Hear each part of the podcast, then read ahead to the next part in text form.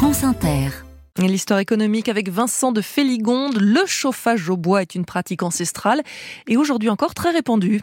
Oui Mathilde, la première quinzaine de février a beau avoir été la plus chaude depuis 1930, il faut quand même, quand même se chauffer. Et pour cela, près d'un quart des ménages français plébiscitent le bois pour tout ou partie de leur chauffage une énergie deux à trois fois moins coûteuse que l'électricité et 30% moins chère que le fuel ou le gaz, dont les prix ont fortement augmenté avec la guerre en Ukraine.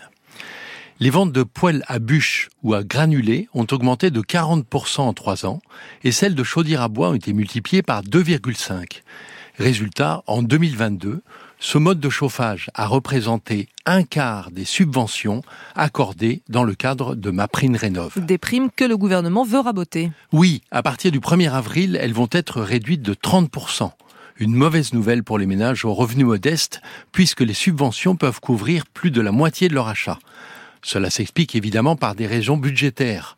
Bruno Le Maire a d'ailleurs annoncé hier soir une baisse d'un milliard d'euros du budget de ma prime rénov.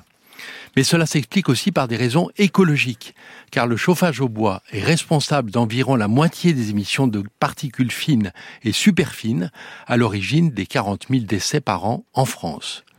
C'est particulièrement le cas des cheminées à foyer ouvert. C'est bien simple, Mathilde. Si vous avez passé l'après-midi d'hier à vous réchauffer devant votre cheminée, vous avez émis autant de particules fines qu'une voiture diesel faisant un aller-retour Paris-Marseille. Et c'est moins grave avec un poêle? Oui.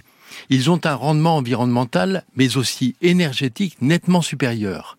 Et ils ne cessent de s'améliorer. Depuis les années 90, les émissions de particules fines attribuables à la combustion de bois ont baissé de plus de 70%. Mais il y a une autre raison au coup de rabot gouvernemental, l'état de la forêt française. En principe, le chauffage au bois est neutre en CO2. En brûlant, l'arbre en rejette autant qu'il en a absorbé en poussant. Mais avec le réchauffement climatique, les épisodes de sécheresse se multiplient et fragilisent les arbres qui sont attaqués par des insectes et des champignons. Résultat, la capacité de stockage de CO2 des forêts françaises a été divisée par deux en dix ans. D'où la volonté du gouvernement de privilégier les usages industriels ou collectifs du bois énergie plus efficaces.